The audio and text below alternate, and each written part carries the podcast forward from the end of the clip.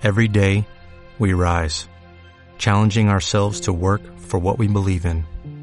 At U.S. Border Patrol, protecting our borders is more than a job, it's a calling. Agents answer the call, working together to keep our country and communities safe. If you are ready for a new mission, join U.S. Border Patrol and go beyond. Learn more at cbp.gov/careers. Bienvenido Respuestas, con su anfitrión, el reverendo Moisés Román. Porque su pregunta es importante y ante una pregunta desafiante, una respuesta honesta. Respuestas.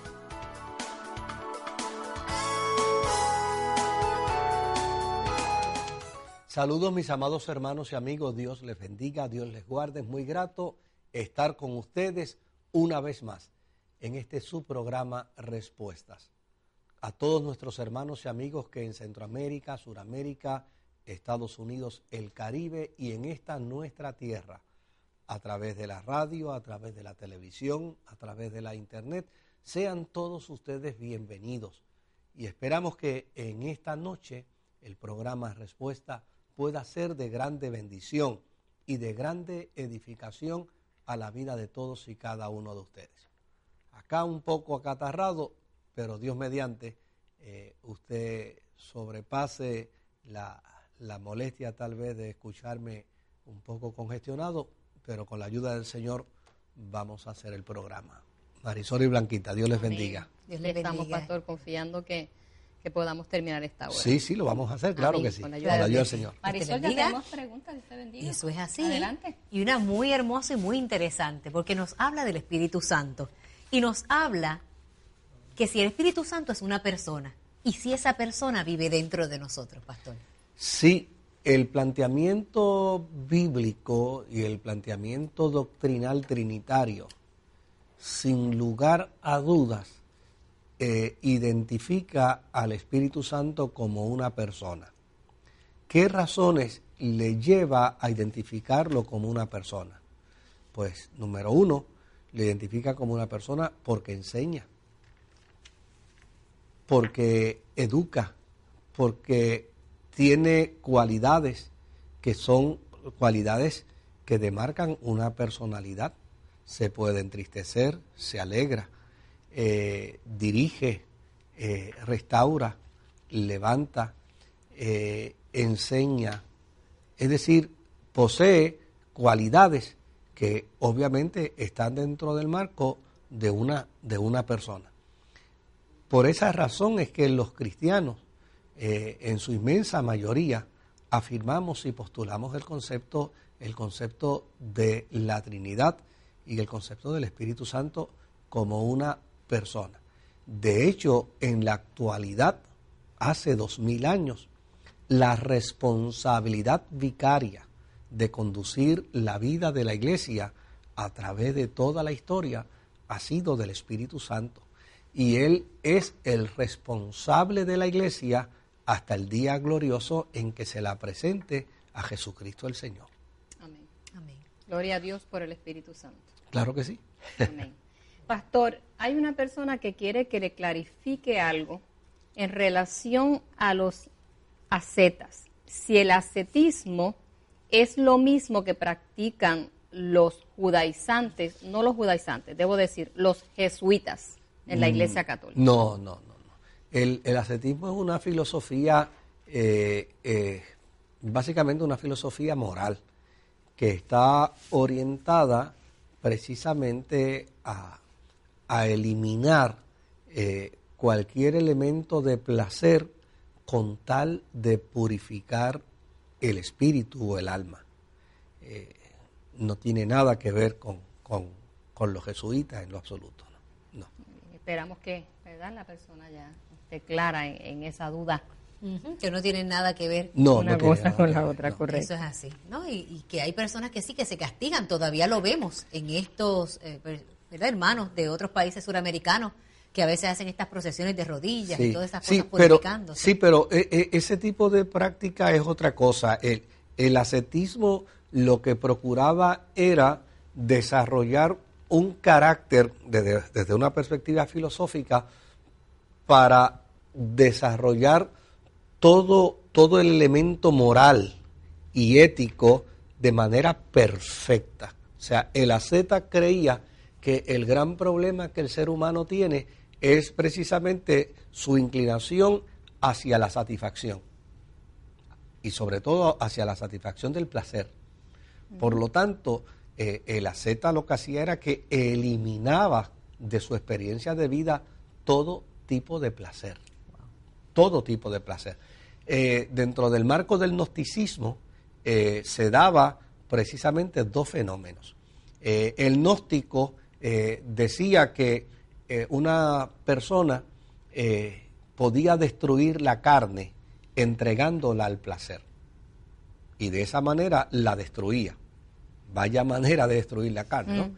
Y por el otro lado, dentro del gnosticismo había otro grupo, y de hecho hubo cristianos, inclusive en la carta del apóstol San Pablo a los Corintios, se ve claramente que en Corinto había cristianos que estaban inclinados precisamente a la contraposición eh, de esa filosofía, que era eh, establecer un tipo de pureza moral a través de la negación del placer. Y, desde luego eso podía incluir castigo al cuerpo, pero lo más que incluir negación al cuerpo. O sea, si, si dormir producía placer, había que negarle al cuerpo el, dormir. Eh, si comer algo producía placer, había que negarle al cuerpo eh, el comer eso. Eh, de hecho, una de las cosas que vemos en la carta a los Corintios precisamente era el, el, hecho de el sexo como placer. Y, Pablo lo refuta, porque a fin de cuentas le hace entender a los cristianos de Corinto que si bien es cierto, hay placer en la experiencia del sexo, eh, pero ese placer eh, ni puede irse al extremo de la inmoralidad, ni tampoco puede irse a la postura de la negación del cuerpo, sino que Pablo recomienda, mira, mejor es entonces tener una compañera, tener una, una esposa. Eh, y ese era el problema del ascetismo. O sea, el problema de la zeta es que procura era negarse totalmente. Negarse a cualquier tipo de placer. Y, desde luego, yo creo que este, la medida del centro es mucho mejor que la de los extremos. eso es así, eso es así. Sabemos que uno de los mandamientos es no matarás. Nos pregunta este hermano, ¿en defensa propia está permitido matar? Mira, toda la vida, toda la vida, en la historia de la cristiandad se ha estado dilucidando este tipo de planteamiento. Hay creyentes que ya y sencillamente han optado por dejarse matar antes que ellos matar. Y me parece que eso ha honrado en cierta medida la experiencia de la fe cristiana. Eh, por ejemplo, los mártires preferían dejarse matar eh, antes que ellos tomar, tomar la violencia. Pero hay, ha habido dentro de la historia también de la cristiandad quienes eh, han optado por la defensa. y la defensa es un recurso natural del ser humano. O sea, para que una persona eh, opte eh, por la no defensa, tiene que entrar en un proceso de autodisciplina increíble, pero increíble. O sea, eh, tiene que, que, estar dentro de una dinámica de autodisciplina constante, porque la ley natural del ser humano es autodefenderse. de hecho, cuando a veces uno lee casos de asesinatos, ¿verdad? Que se dan tantas veces eh, y los que investigan eh, hablan de que eh, la persona fue agredida en las manos, pues obviamente fue agredida en las manos porque se estaba defendiendo. De alguna manera estaba evitando la agresión. ¿Cómo se defendía? Pues utilizaba las manos para, para defenderse. Así es que estamos ante un planteamiento ético y yo obviamente eh, me quito el sombrero ante cualquier persona que en su nivel de pacifismo eh, opte por preferir el daño antes que realizarlo, pero no me atrevería a juzgar a una persona que opte por defenderse en el momento en que se le quiera hacer daño. No me atrevería a juzgarlo porque es un derecho natural. Y un instinto también. Sí, es un derecho natural. Correcto. Pastor, hay una pregunta en relación a, al momento en que Jesús lavó los pies de sus discípulos. Y esta persona quiere saber cuál fue el motivo principal por el cual Jesús lavara los pies a los discípulos. Una extraordinaria lección, si Él lo dice al final. Si yo hago esto, que soy el Señor, ¿qué les toca a ustedes hacer? O sea, es una lección, una lección de servicio. Lo que es importante en la experiencia de la vida cristiana no es lo bien que enseño la Biblia, ni es lo bien que predico, ni es lo bien que canto, ni es lo bien que, eh, que me desempeño como líder. Lo que es importante en la experiencia de la fe cristiana es lo bien que realizo una labor de servicio. Y Jesús está dando una lección de servicio extraordinaria a sus discípulos. Quienes lavaban los pies eran los esclavos. Jesús asumió la posición del esclavo para lavarle los pies a sus discípulos. Y les está diciendo, si yo lo hago, yo soy el Señor. Si yo lo hago, ustedes también deben hacerlo. Ese es el gran desafío para la vida cristiana. Hay algunos creyentes, ¿verdad?, que piensan que, que imitar la, la, gesta de Jesús de lavar los pies es lo ideal. No, no, no, hay que lavarle los pies a nadie. Lo que hay es que estar dispuestos y disponibles para servir. Eso es lo que es importante. Esa es la lección del lavatorio de los pies. Claro, hay, hay, iglesias que practican el lavatorio de pies, ah, pero realmente la lección es el servicio. Es el servicio. Es el servicio. Eso, eso es, bien claro y humillarse, ¿verdad? Para dar ese servicio. Pregunta este hermano, en el Salmo 51, verso 5, habla de que en pecado me concibió mi madre. ¿Qué quiere decir esto? David, ¿qué quiso decir? Pues lo que, bueno, yo realmente no sé si fue David el que dijo él, esto. Él pone que, cree que fue David. Yo no sé, ¿verdad? Este, eh, generalmente nosotros decimos que este es el salmo de la confesión de David, pero eh, no hay no hay ninguna evidencia que así lo demuestre. Hay muchos que eh, escribieron salmos aparte pues de David. Sí, sí. Ahora, lo que es importante eh, es que el que escribe el salmo, sea David o no sea David, está diciendo en pecado me concibió mi madre. ¿Qué está diciendo con esto? Que es un ser humano pecador,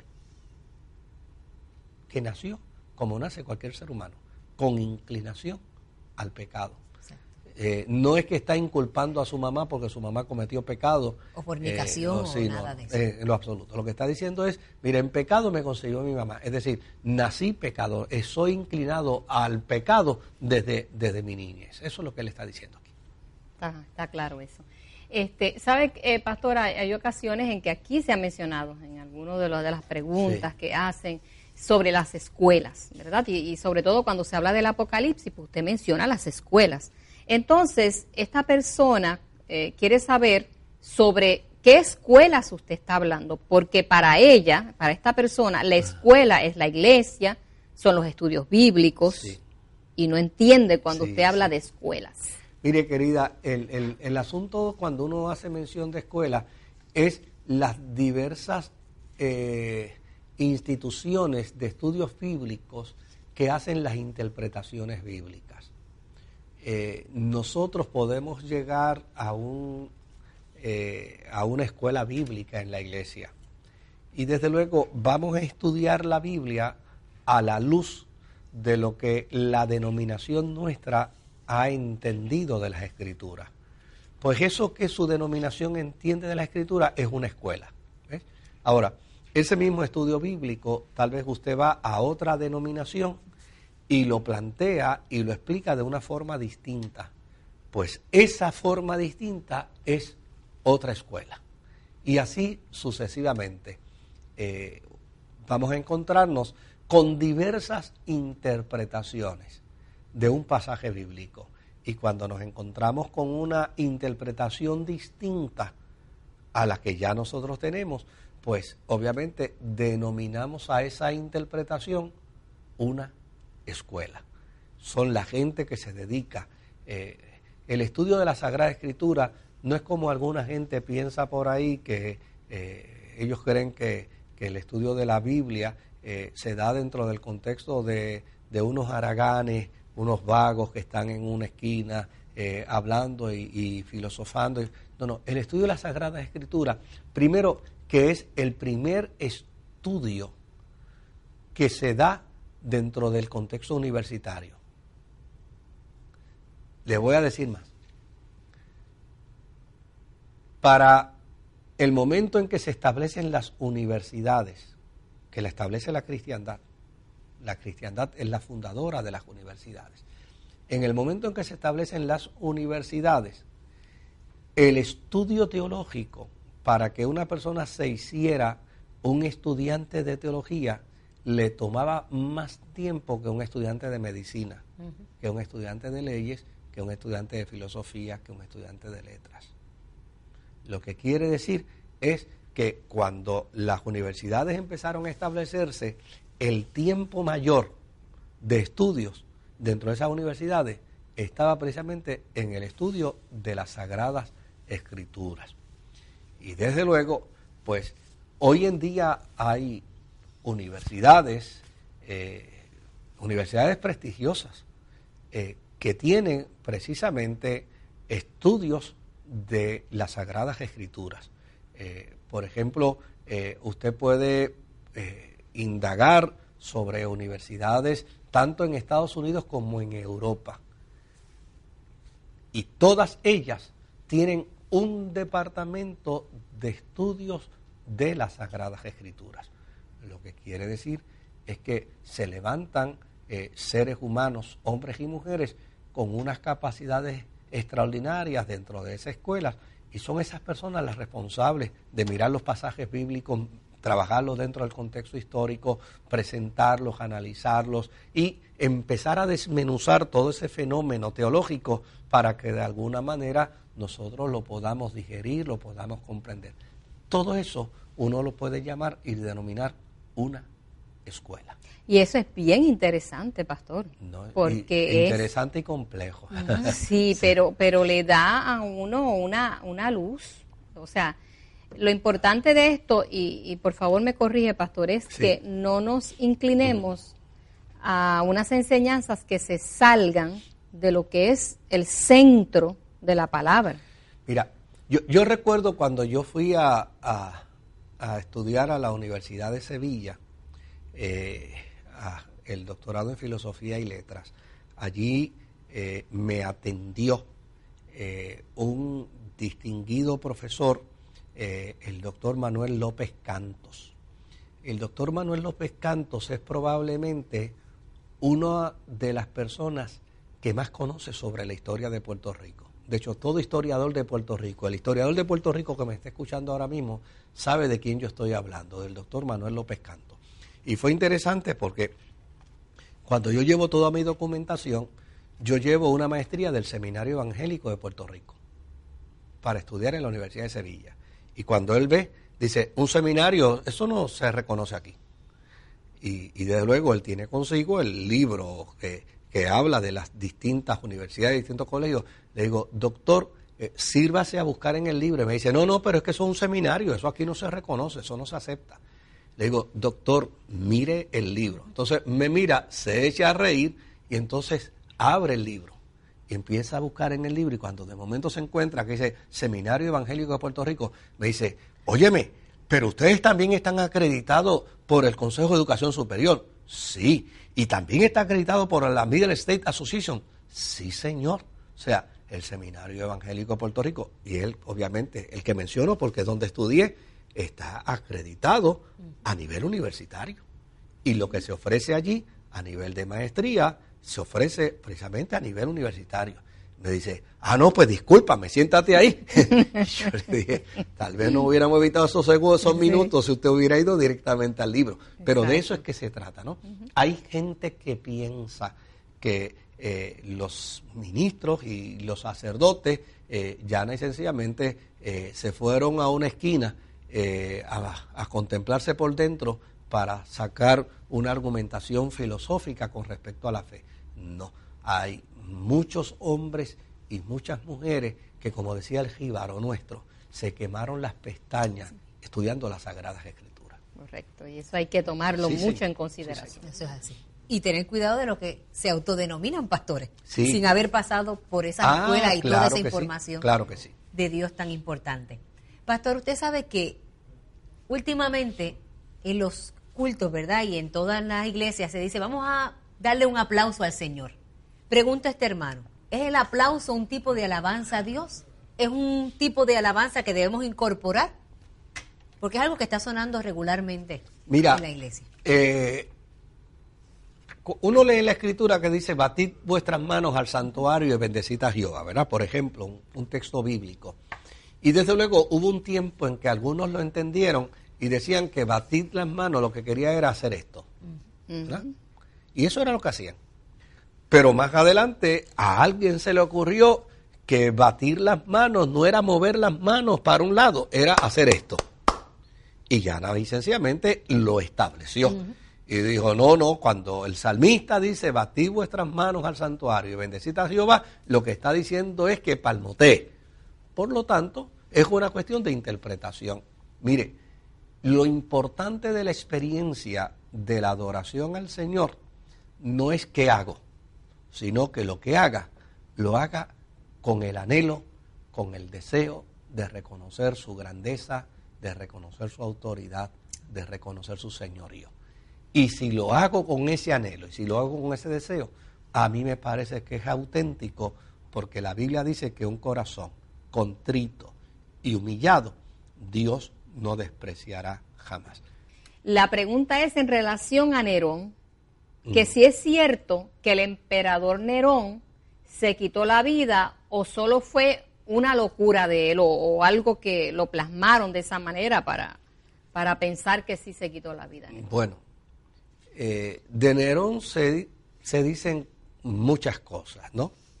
Eh, se dice de Nerón eh, que entre él y su madre asesinaron a Claudio, el rey.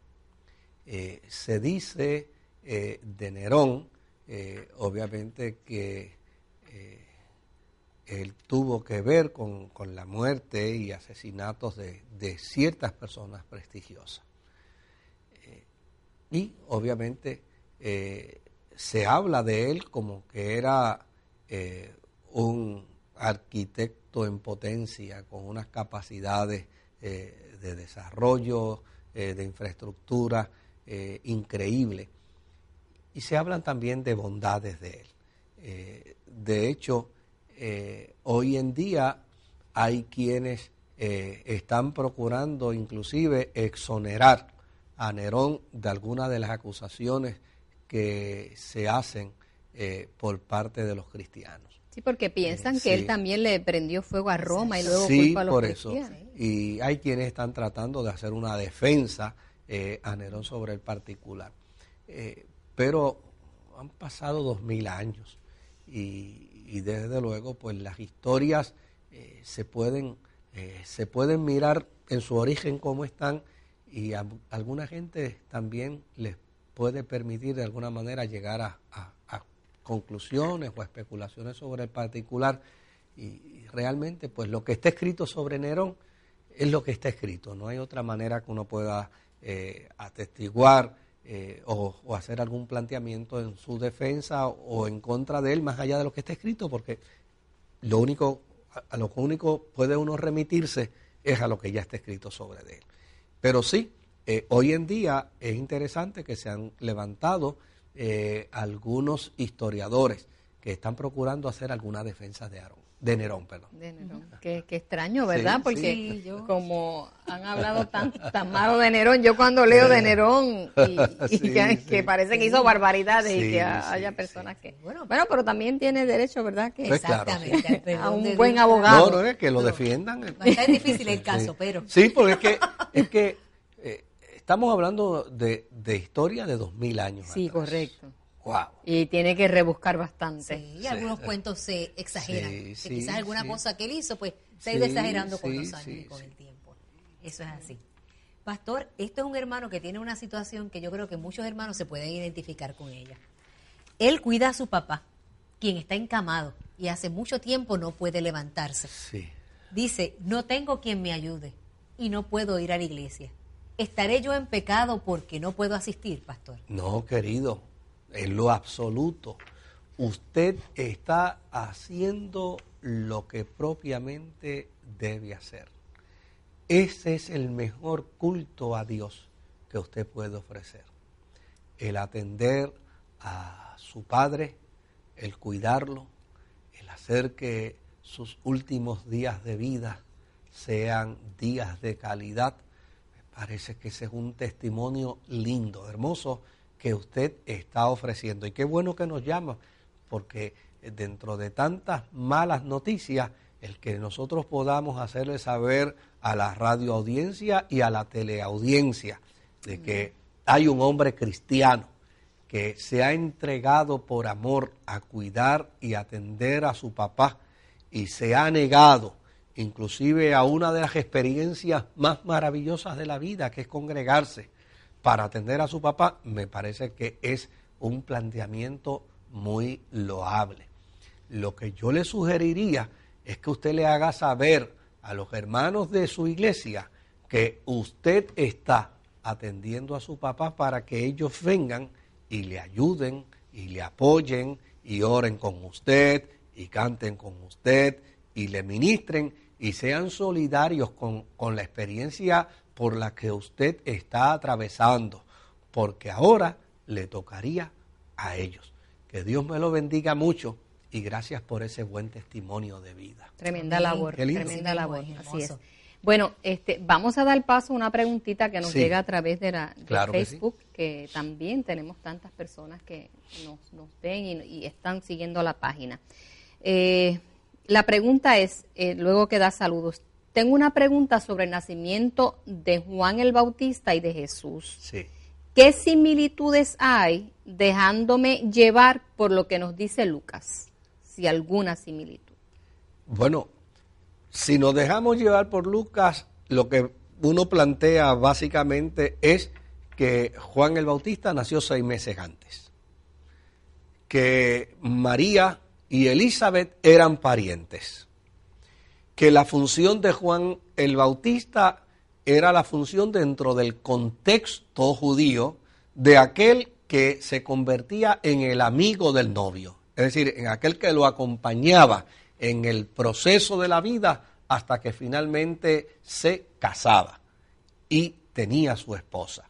Eh, básicamente todo eso está bajo el marco de un ropaje teológico que pues obviamente tiene, tiene su génesis, tiene su forma, su forma de explicarse. Ahora, si quieres saber un poquito más sobre Juan el Bautista, es interesante que ya para finales del primer siglo había un movimiento que decía que el Cristo era Juan el Bautista y que Jesús no era el Cristo. De hecho, eso es lo que mueve precisamente a los cristianos a plantear los interrogatorios que a Juan el Bautista le hicieron. ¿Eres tú el Cristo? Y él dijo, no, yo no soy. El que es, es precisamente el que viene tras de mí. Por eso la cristiandad dice, nació seis meses antes. Viene tras de mí. Y a este yo no soy digno siquiera de quitarle la correa de sus pies. Y desde luego en ocasiones aparece en los discursos, en los encuentros, en la interrelación de los discípulos de Juan el Bautista y los discípulos de Jesús, aparece ciertos planteamientos que hacen entender con perfecta claridad de que la postura de Juan el Bautista siempre fue reconocer que él no era el Mesías, que el Mesías era Jesús, porque se levantó, se levantó dentro del movimiento de Juan el Bautista, se levantó un grupo de personas que decían que el verdadero Mesías era Juan el Bautista y no el Cristo. Por eso el mensaje del bautismo, cuando dice, he aquí el Cordero de Dios que quita el pecado del mundo. Y fíjate que quien lo está diciendo es precisamente Juan el Bautista.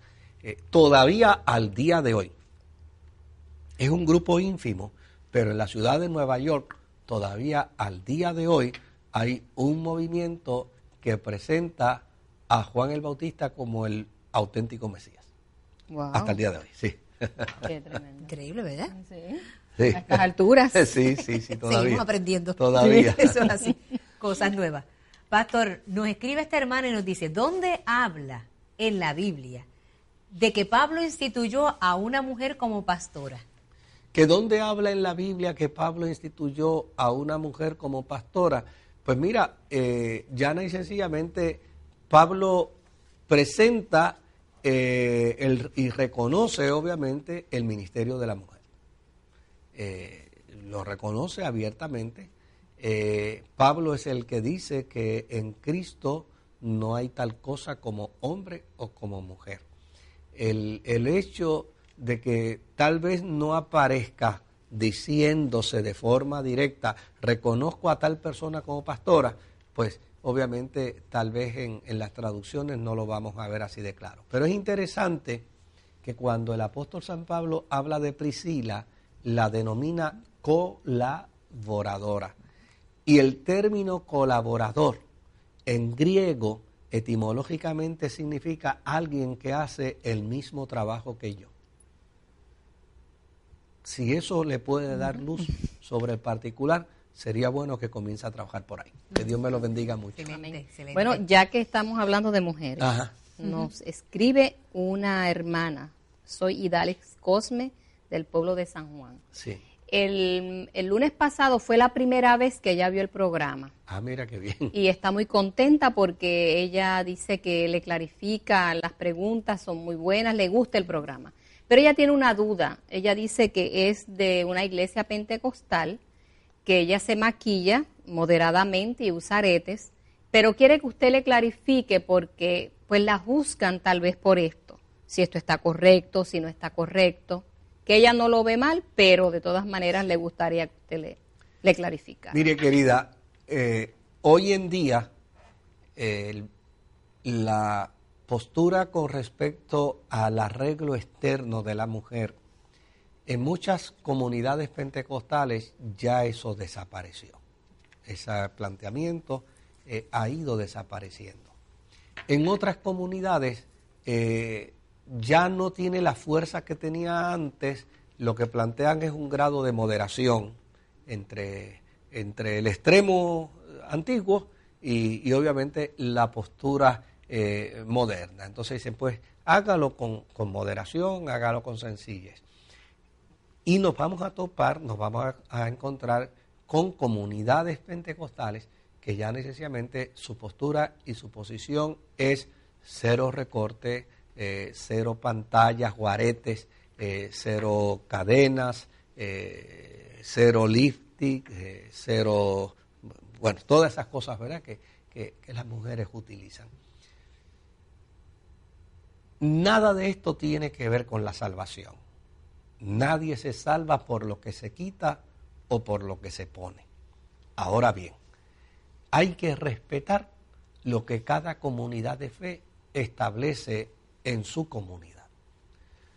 Lo único que yo le puedo decir a la gente es que tienen el perfecto derecho para, si no se sienten cómodos en una comunidad de fe, decir, bueno, pues entonces me muevo a esta otra.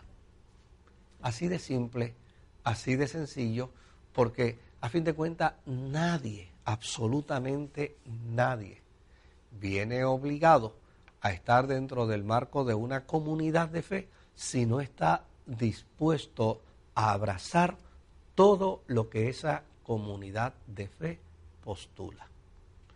De hecho, a mí no me gustaría que una persona esté en una comunidad de fe si no abraza todo lo que la comunidad de fe postula, no se va a sentir cómoda, no se va a sentir bien. Pero vuelvo y le digo, esto no es un asunto de salvación. Nadie se salva por lo que se quita o por lo que se pone. Los seres humanos nos salvamos por confesar a Jesucristo como Señor y como Salvador de nuestras vidas. Amén. Y vivir, como decía hace un ratito usted, esa vida de, servicio que, también Jesús practicó y nos enseñó. Amén. Eso es lo más importante. Pastor, ¿en dónde se le llamó por primera vez a los seguidores de Jesús cristianos? ¿En Antioquía o en Tesalónica? Me parece que fue en Antioquía, sí, sí, me parece que fue en Antioquía donde por primera vez se les llamó cristianos. Magnífico. Bueno, pastor. Gracias, pastor. ¿Qué eh, es correcto decir? Y esto es relacionado a la Santa Cena. Qué, interesante porque la gente va quizás de visita a alguna iglesia o a su iglesia particular y encuentra que cambia ¿no? la, la dinámica. La pregunta es, ¿qué es correcto decir? ¿La Santa Cena o decir la Cena del Señor? Hay quienes dicen la Santa Cena y fue la que Jesús tomó con sus discípulos y que nosotros debemos decir la Cena del Señor. Mira, la Santa Cena o la Cena del Señor es lo mismo. Si etimológicamente vemos lo que significa santa. Santa quiere decir separado el acto. O sea, esto es un acto separado. ¿Separado para qué? Para recordar la muerte, pasión y resurrección de nuestro Señor y Salvador Jesucristo. Por lo tanto, cuando eh, alguien dice la cena del Señor, pues lo está diciendo con corrección. Cuando alguien dice la Santa Cena, lo está diciendo con corrección por lo que está, porque lo que está diciendo es que el acto que se va a celebrar es un acto que se ha separado para recordar la muerte, pasión y resurrección de nuestro Señor Jesucristo. Me parece que ambas formas están correctas. No hay ningún problema. Correcto. Qué bueno. Y lo importante que es participar de ese... De la cena del Señor. Punto. Eso es lo que es importante. Amén. Pregunta el hermano. Si fuéramos a ubicar en tiempo y en lugar, ¿dónde está Satanás y sus demonios? ¿Dónde están actuando? ¿Dónde ellos toman operan. lugar? ¿Dónde operan? Exactamente. Esa es una fuerza que opera en la vida, en la psiquis de los seres humanos. Es responsabilidad del ser humano llenar su mente de Dios, declarar que Dios es amo y señor de su vida, para que esa fuerza, para que esa influencia del mal no tome ocasión en él. Nadie puede fijar una dirección física donde está el diablo, donde están los demonios. No hay una dirección física de la existencia del mal.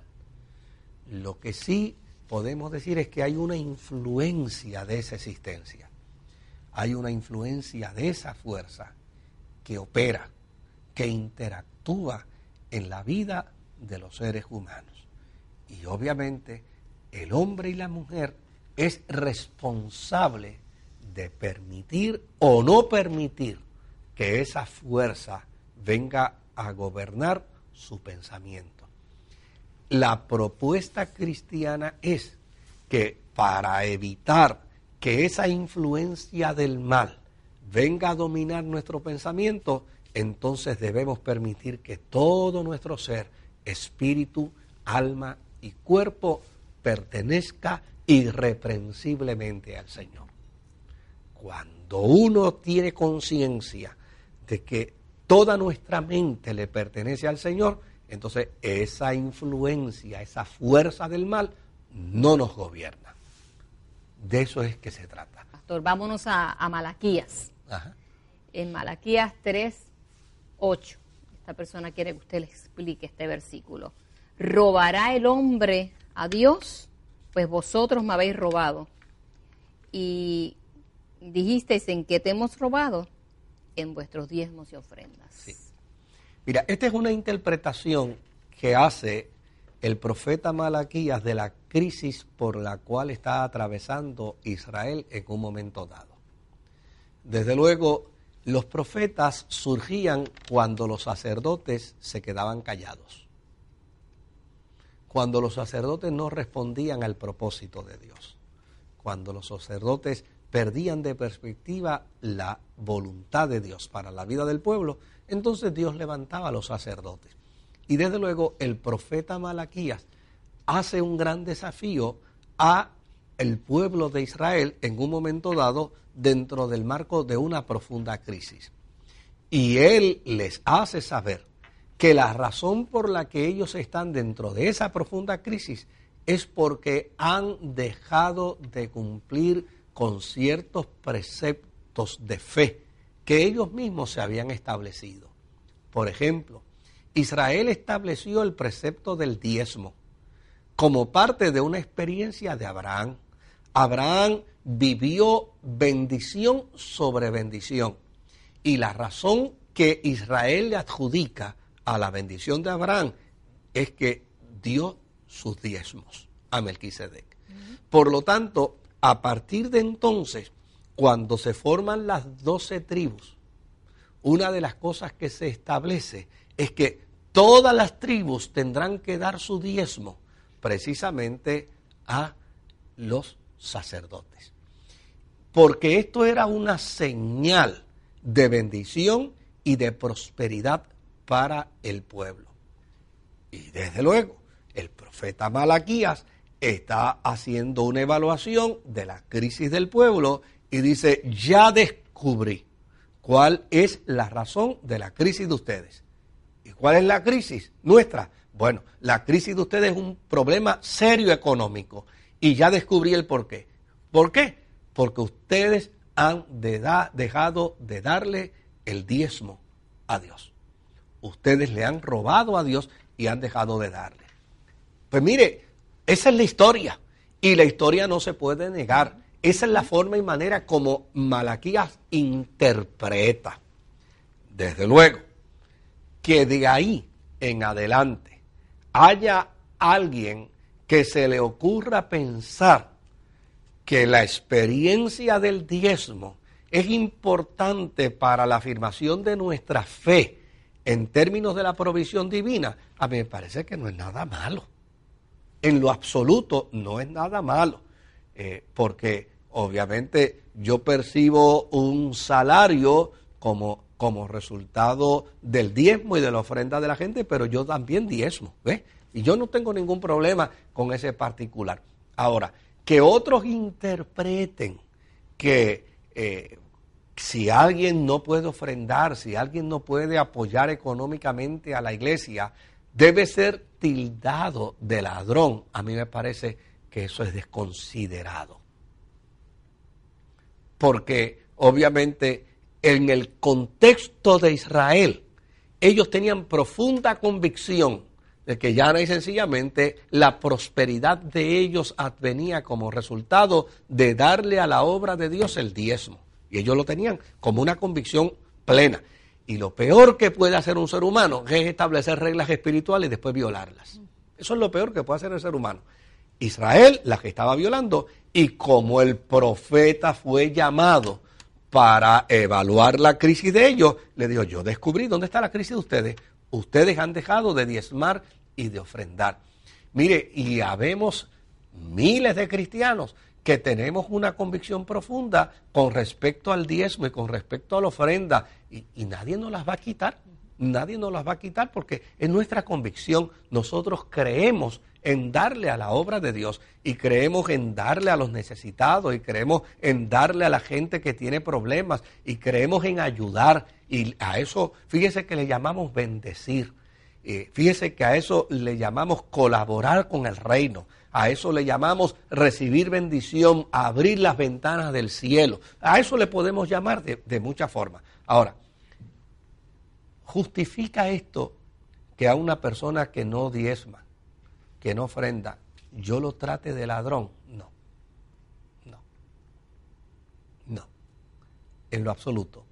Porque a fin de cuentas, quien no tiene convicción con respecto a la experiencia, se le va a hacer bien difícil. Es como eh, esas primeras etapas del niño. Cuando el niño empieza a desarrollarse, entra en una etapa donde todo lo que él tiene es de él inclusive sus heces fecales. es de él y no las comparte con nadie hasta que no se le educa. Y desde luego, pues yo creo en el proceso de la educación, de la iglesia debe educar a la gente a ser desprendida. La iglesia debe educar a la gente a ser amable. La iglesia debe educar a la gente a dar y a compartir. ¿Y por qué no? La iglesia debe educar a la gente para enseñarles a dar a la obra de Dios, para enseñarle a dar a la iglesia, porque fíjese que la iglesia paga agua, paga luz, paga teléfono, paga gasolina, eh, compra terrenos, hace edificios, la iglesia eh, mantiene eh, un personal. Empleados también. Exactamente. Y el gobierno no le da un centavo, tiene que proveerlos, tiene que, que recaudar sus propios fondos. Y en ese sentido, a mí me parece que uno no tiene que tener ninguna vergüenza sobre eso, porque eh, el gobernador vive precisamente de eh, los recaudos que recibe del pueblo. Si no hubiera recaudos del pueblo, yo le pago a usted si el gobernador tuviera un salario y si los senadores tuvieran un salario y los representantes tuvieran un salario. O sea, todo el mundo vive, vive obviamente como resultado de unos ingresos que adquiere. El comerciante vive de los productos que vende y cada cual trabaja, porque ese es el proceso de, del capital, cada cual trabaja y se desempeña y adquiere unos beneficios, obviamente como resultado de su trabajo. Lo mismo pasa con el religioso. El religioso recibe unos beneficios económicos como resultado del trabajo que realiza. Ahora, que quiera enriquecerse, no. Que quiera a, costillas eh, de los demás eh, desarrollar un imperio capital, no. Esos son otros 20 pesos. Pero el derecho lo tiene. Se debe, se debe. Hay bendición cuando claro los Eso es así. Hay bendición. Eso es así. Pastor, nos preguntan, cuando en Apocalipsis dice, salid de medio de ella, pueblo mío, ¿Se está refiriendo a Roma o se está refiriendo a la Iglesia Católica, pastor? En Apocalipsis, cuando dice salir de medio de ella, obviamente se refiere a que la Iglesia no debe estar vinculado a ningún tipo de proceso que tenga una función anticristo. La Iglesia no debe estar inmiscuida a ningún tipo de función que sea anticristo. Pero yo con toda honradez, eh, y tengo que señalarlo eh, con mucha verticalidad, eh, yo no creo que la Iglesia Católica sea anticristo. Yo personalmente no creo que la Iglesia Católica sea anticristo. Yo tengo grandes diferencias con respecto a la enseñanza católica. Pero yo personalmente no creo que sea anticristo. Yo creo que la Iglesia Católica puede tener posturas y posiciones que no convergen con las mías. Pero no puedo pensar que es anticristo. Y en ese sentido, pues yo respeto lo que otros puedan decir, pero yo no voy a decir lo que otros dicen. Yo voy a decir lo que yo interpreto y lo que a la luz de mi juicio cabal como cristiano debo plantear y debo emitir. Y en ese sentido, pues yo quiero ser responsable con Dios y quiero ser responsable con mi conciencia. Amén. Pastor, un cristiano puede tener todos los dones del Espíritu. ¿Para qué? ¿Para, Para decir que lo tiene. ¿Para qué? Vamos a dejar mejor que sea el Espíritu el que los dé. Amén. y que sea el Espíritu Santo el que los otorgue. Porque a fin de cuentas los otorga no para beneficio de un cristiano, los otorga para bendición de la iglesia, para beneficio de la iglesia. Por lo tanto, el que haya alguien que pretenda apropiarse de todos los dones, me parece que de lo que estamos hablando es de alguien que quiere eh, tener control sobre la vida de una iglesia. Eh, no, no. Yo creo que el Espíritu Santo es suficientemente sabio para decir, a fulano no le puedo dar todos los dones porque el día que no venga el culto no me bendice a los demás hermanos. Así que el, Espíritu Santo sabe repartir los dones en medio de la comunidad para edificación de la vida de la iglesia. Vamos a ver si podemos contestar otra preguntita más. Rapidito. ¿Cuánto tiempo le tomó al pueblo hebreo cruzar el Mar Rojo, dado a que era una gran multitud? ¿Cómo pasaron por ese cuerpo de agua? Bueno, no sabemos el tiempo, obviamente, no, no hay, eh, nadie eh, se sentó a tomar el, tiempo sobre el particular. Sí, debió haber pasado eh, un buen rato.